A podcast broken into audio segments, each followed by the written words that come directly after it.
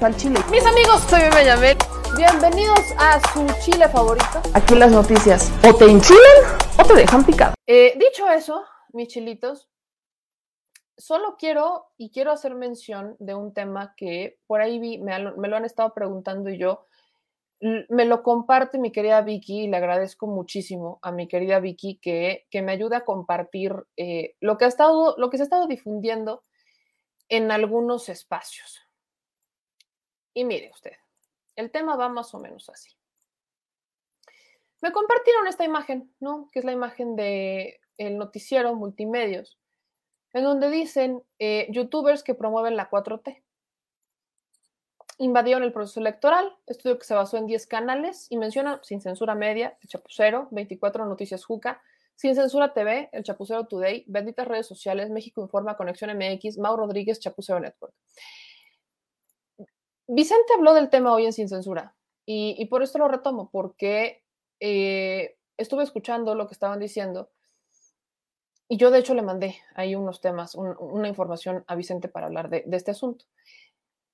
Le quiero compartir un poquito lo que estaban mencionando, cómo fue este informe que se dio el día de hoy. Fue un informe que le presentaron a Lorenzo Córdoba y por el cual estoy buscando el precio, porque le voy a decir una cosa. Eh, la persona responsable de realizar particularmente el informe con el tema de los youtubers es un investigador de la UNAM que recibe un recurso mensual de 15 mil, 14 mil pesos del CONACIT. Este, actualmente tiene, solicitó una licencia como maestro eh, en la UNAM y este, actualmente solicitó la licencia y le han pagado, no, no es broma, no se lo voy a decir porque es parte de la información que le compartía a Vicente sobre esto. Aquí está, miren, se los comparto a ustedes.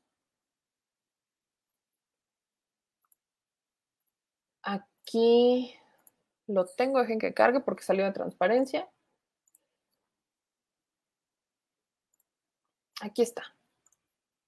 Muy bien. Ahí pueden ver, este es un contrato de obra que le otorga el INE el año pasado a Julio Vicente Juárez Gamiz, que es la persona encargada de entregar particularmente este eh, dictamen sobre los youtubers que están, este, pues que están, eh, que, en tiempo electoral generaron información falsa. Pues a este joven, este, este, este investigador de la UNAM, le pagaron, le dieron un contrato por adjudicación directa bajo este concepto. Contratación de un autor que escribirá la obra Democracia y Debates, que formará parte del sello editorial del Instituto Nacional Electoral. ¿Cuál fue el presupuesto para él? Porque la adjudicación directa se la realizan a él. 50 mil pesos.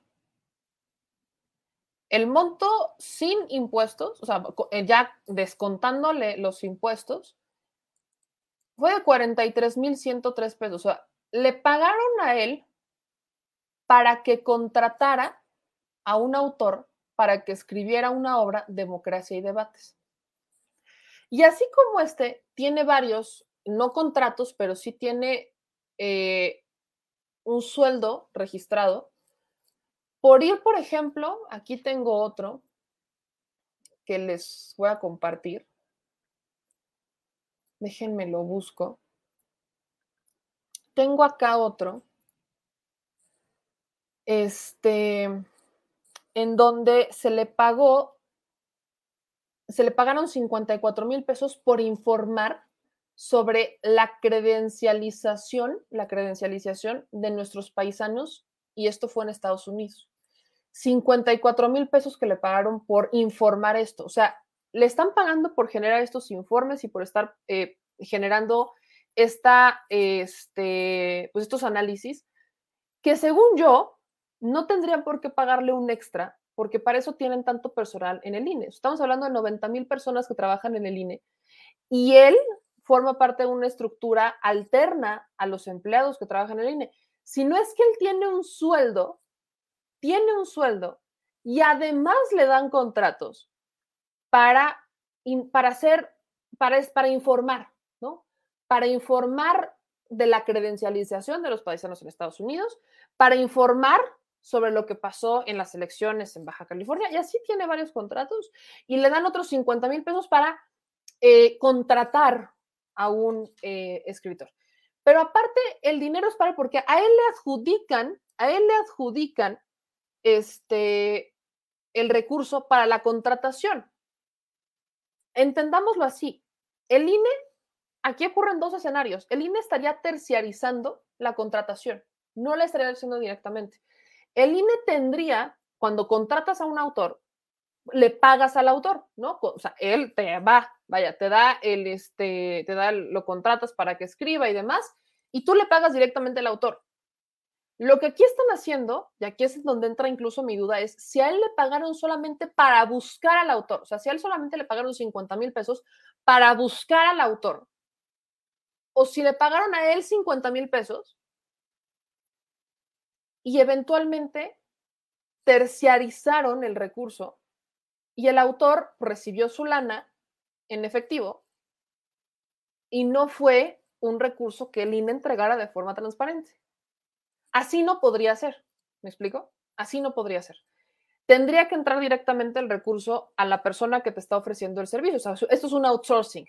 Entonces aquí entran dos cosas. O a él lo contrataron para buscar y solamente para buscar al autor y le pagaron 50 mil pesos solamente para buscar al autor, o le dieron ese recurso y él subcontrató al autor, lo cual, pues sí, lo siento, es ilegal. Y aparte, 50 mil pesos para escribir, eh, no sé cuánto le hayan dado, porque ahí también entra la vía de si le dieron 50 mil pesos a él, cuánto realmente le habría dado al autor, pues es un asunto muy distinto. El tema es que este es el informe que presentaron eh, sobre YouTube. Mira, se lo voy a compartir porque, eh, mire, este es el informe que presentaron con el cual están basando su análisis de que estos youtubers estuvieron compartiendo este, información falsa. Escucha usted lo que dicen para ver si le encuentra sentido, para ver si le encuentra tantito sentido al, al tema. Espacio de YouTube, ¿no? que también nos parece, como mencionaban hace ratito los colegas de, SAGE, eh, pues un espacio en donde podemos estar viendo eh, la, reconfiguración en los procesos de construcción de agenda y encuadre, ¿no? de construcción de la, eh, de la, de la, conversación. Y lo que hicimos fue hacer descargas de, con los términos AMLO e INE, justamente para tratar de ver cómo es que este tratamiento informativo, no ahora, ¿no? sino hacia atrás, lo que hicimos fue hacer del 1 de diciembre de 2019 al 9 de abril del, del 2021, que hasta ese punto era, digamos, lo que llevamos el, el sexenio actual, para tratar de entender si, si, este tipo de ataques o este tipo de coyunturas, ¿no? este tipo de sesgos informativos, eh, seguían apelando, o más bien eh, eran nuevos.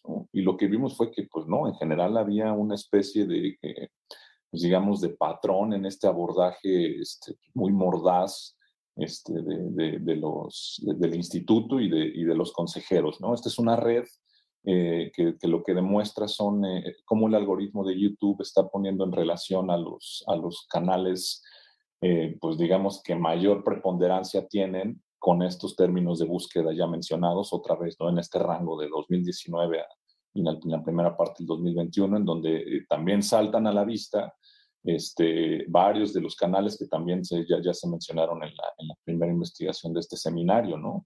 Eh, vale la pena mencionar que muchos de estos, eh, de estos canales, pues lo que hacen es recurrir, como también ya se mencionó, pero nosotros lo vimos como desde, desde otro lado, a una serie de menciones, de, estrategias que nosotros le llamamos más bien como gramáticas discursivas desde los estudios de comunicación, en donde se apela pues, de entrada en, términos políticos al, al, secuestro de legítimo descontento en contra de los medios tradicionales, ¿no? para hablar de, de, lo que no dicen otros, o para decir desde, las, desde cierta informalidad, con el uso a veces de groserías, ¿no? pero que lo que hacen es utilizar un encuadre que, que lo que hace es convertir eh, las diferencias en conflicto y que va produciendo cada vez posturas más radicalizantes con respecto a la diferencia en términos de alrededor de la conversación política como una de este como, como una del como uno de los aspectos más eh, más relevantes en el, en, el, en el informe ¿no? entonces lo que veíamos es que eh, de, la, de esta red, ¿no? Los, eh, el algoritmo de YouTube incluso coloca hasta el lugar 20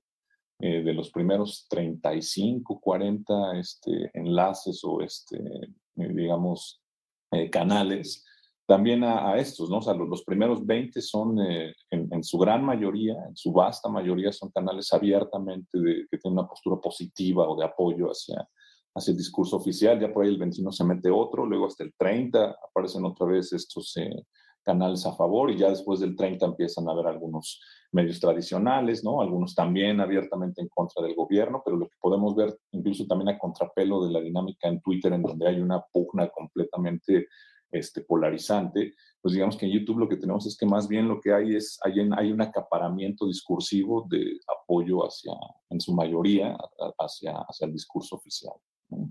Eh, y bueno, eh, a continuación eh, la, segunda parte. Muchas gracias, Víctor. muy buenos días a todos, a todas. En un segundo momento llevamos a cabo la observación de la propia jornada electoral. Em, es necesario mencionar que llevamos a cabo un constante monitoreo en el laboratorio sobre hashtags, sobre distintas tendencias o trending topics, en especial en la red social Twitter. Lo que estamos viendo es un grafo en el que eh, podemos desplegar las relaciones entre usuarios y hashtags para la etiqueta elecciones 2021 en un periodo de descarga que fue del 26 de mayo al 5 de junio, justo antes del día de la elección. Em, nosotros llevamos a cabo estas extracciones a partir de dos etiquetas que estaban moviéndose mucho, que era elecciones 2021 y elecciones 2021 MX.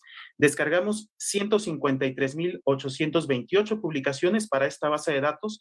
Es necesario mencionar también que como parte del monitoreo constante llevamos a cabo distintas descargas que en su conjunto fueron poco más de 3 millones y medio de tweets durante el periodo previo a la jornada electoral, es decir, antes del inicio de las campañas, durante las campañas, la jornada electoral y días posteriores a la elección. Y em, aquí de entrada lo que podemos ver es eh, distintos tópicos o temas que se fueron desarrollando como parte de la discusión digital. Vemos esta eh, conversación en el lado superior izquierdo, eh, donde hay varias etiquetas de descalificación al Instituto Nacional Electoral o a algunos de sus consejeros así como otras temáticas asociadas. Eh, vemos también del lado derecho una comunidad eh, alrededor de Yo defiendo el INE. También hubo varios hashtags o etiquetas de apoyo al propio instituto y por supuesto eh, una gran concentración de la conversación en torno al propio tema del ejercicio electoral. Em, este es un mapa que nos permite ver cómo se fueron desplegando los tweets con la etiqueta Elecciones 2021 MX. Esta descarga la hicimos del 4 al 6 de junio y obtuvimos cerca de 92 mil publicaciones, de las cuales 55 mil eran retweets y más de 20 mil eran respuestas que utilizaban estas etiquetas. Y lo que vamos a notar es cómo se va coloreando la geografía mexicana en torno al uso de este hashtag que alrededor de las 7 de la mañana del día de la elección adquiere una mayor intensidad. Es decir, esto nos da algunas pistas de el involucramiento de las personas usuarias de esta red social, de cómo fueron utilizando el hashtag y durante el día de la jornada electoral lo usaron sistemáticamente para expresar eh, su participación en el ejercicio democrático, para dar cuenta también de los eventos que estaban teniendo lugar alrededor de la propia elección, que como vamos a ver se desplegaron en muy diversos temas. Uno de los elementos que fue posible observar ah, como parte de la observación que llevó a cabo el laboratorio fue eh, un poco la banalización del discurso político por parte de quienes estaban participando de este ejercicio, que, eran eh, personas que estaban aspirando a un puesto de elección popular. Esta banalización que fue retomada por una cuenta que decidimos eh, observar a detalle que en Twitter se denominó Out of Context Candidatos, eh, recuperamos 1.447 publicaciones de esta cuenta que se eh, eh, emitieron entre el 8 de abril y el 2 de junio. Si se dieron cuenta, por ahí me preguntaban, se parece mucho a la presentación de Signalabs. Es que es la de Signalab. O sea, la, la presentación, la información estadística que utilizaron es la de Signalab. Exactamente esa. Ahora, usaron la misma metodología de Signalab, exactamente la misma, son ellos, ¿no? Así se lo dejo, son ellos, son los de Signalab. Y el asunto aquí con el tema de YouTube, ¿ustedes escucharon si en algún momento dijeron que mentían? Lo único que dijeron es que los youtubers a los que mencionan amplificaban el discurso oficialista, que tenían una clara tendencia de discurso, o sea, hacia el discurso oficialista. Y que estaban utilizando, o sea, dan a entender que están este, exagerando la eh, legítima, eh, el legítimo enojo que hay hacia los contenidos, este, el legítimo enojo hacia los contenidos, hacia los medios tradicionales. Es lo único que está diciendo. O sea, ellos no están diciendo que mienten. ¿Qué es lo que también están diciendo? Que ganan muchísimo dinero, ¿no? O sea, que ganan muchísimo dinero y están utilizando un programa que se llama este Social Blade. Es un programa de estadísticas que te dice un monto, entre un monto y otro monto, este, en cuánto podría estar ganando el canal. No te dice un monto exacto, te dice, pues entre, te da un rango, ¿no? Y eso te lo da Social Blade. Y al final se están basando en eso. Pero si se dan cuenta, se lo voy a decir con, esta toda, con toda esta claridad, no es solamente esta nota. He visto varias, esta es la que toca el tema de sin censura y tengo entendido que va a demandar Vicente, este, que va a demandar particularmente Vicente y lo va a ayudar, este, mi querido César, van a demandar a los investigadores. Yo, les, yo ya le pasé toda esta información a Vicente para que sepan a quién demandar, porque los que empiezan con el análisis, pues es Signalabs, es el ITESO, y este, el analista particular que hace, eh, que, que relaciona el tema de la desinformación y todo esto, pues tiene que trabaja con, eh, trabaja en la mano con Lorenzo Córdoba. Entonces, pareciera que el INE de alguna manera se está buscando lavar las manos y decir, vean, ¿no? Son ellos. Ahora, yo no voy a decir otra cosa. Yo no voy a poner las manos al fuego por otros canales. No, lo puedo hacer porque no me compete. Lo que sí sé es que eh, en Sin Censura no se ha desinformado. Tienen opiniones que no le gustan a la gente. Pero eso de desinformar, yo se lo ponía aquí y se lo decía con esta claridad. Yo he visto notas que aquí hemos desmentido de los medios tradicionales relacionadas con el COVID-19 que han mentido el financiero, eh, la silla, este, o sea, son varios, son varios medios tradicionales, incluso el universal. Híjole. Y ellos no les dan ni un solo aviso ni un triste aviso les están dando sobre las malas prácticas o la desinformación en la que ellos hayan eh, recurrido. Entonces, esa es parte también de lo que denuncié, eso es también parte de lo que denuncié el, el, lunes, bueno, que se lo pedí al presidente, él no se va a meter en nada que tenga que ver con las redes sociales y dice los medios se regulan con los medios y la prensa se regula con la prensa, entonces me queda perfectamente claro esto no debería de ser una batalla de ver quién puede más, esto no debería ser una batalla entre medios tradicionales y medios este, nuevos, porque al final hoy por hoy todos son youtubers, o sea, si nos vamos a esta misma, todos son youtubers, solo los que uno tienen más presupuesto y tienen estudios, y otros tenemos poco presupuesto y estamos creciendo, entonces es la única diferencia, es la única diferencia, y por eso yo quería enseñarles un poquito de este material para que ustedes sepan el sentido en el que va, porque ahora sí, los medios tradicionales parece que se quieren aquí venir a decir yo soy yo soy este, la santa magia de la pureza y no te puedes meter conmigo porque no poseen la información, no poseen la verdad absoluta. Y aquí es en donde entra el contrapeso. Y el contrapeso son ustedes, el contrapeso es la audiencia. La audiencia ve lo que quiere ver y por supuesto que nosotros tenemos que, este, que, capacitarnos. Yo sí, yo sí he criticado algunos canales que la neta eh, son, son tendenciosos, que sí han, eh, han sido bastante amarillistas sí los he criticado, por respeto, pues no los, eh, no los menciono, pero la audiencia sabe, sabe quiénes son, que han caído en títulos tendenciosos, o sea, una cosa es buscar un título que llame la atención y otra cosa es un título eh, tendencioso. Entonces, yo también he criticado la falta de congruencia que hay en algunos eh, compañeros, respeto su forma de trabajo, así se ganan la vida, los respeto, los respeto, pero no estoy de acuerdo con esas prácticas y así como he criticado algunos canales, también he criticado a los medios tradicionales y también lo puedo, este, he citado a medios tradicionales. Al final, yo no estoy en guerra con nadie, no, yo no estoy en guerra con nadie, no es un tema personal, pero creo que el INE no debería de darse, o sea, si va a hacer un análisis de los medios de comunicación, ¿no? Un análisis de los medios de comunicación, eh, de los youtubers, de cuánto ganan, pues también debería de poner incluso una, un comparativo de los medios tradicionales que ganan mucho más que los youtubers porque traen contratos de gobierno federal y estos y estos medios cuánto ganan y cuánto han mentido. Ahí también deberían, quieren ser equilibrados, el INE quiere ser equilibrado, que haga eso, que pongan una balanza, así como analizaron a 10 canales, que busque a los 10 comunicadores, a los 10 medios de comunicación, a los 10 programas que han generado y han compartido infodemia, que lo haga. Eso sería, eso sería equilibrado. Eso sería poner un piso parejo y no lo están haciendo. Entonces, eso es lo que yo, lo que yo sugeriría para que usted tenga la información y, por supuesto, pueda este, generarse un criterio propio. Al final, ustedes, la audiencia, saben a quién ven y a quién no ven, y saben a quién siguen, a quién no siguen y saben por qué lo hacen.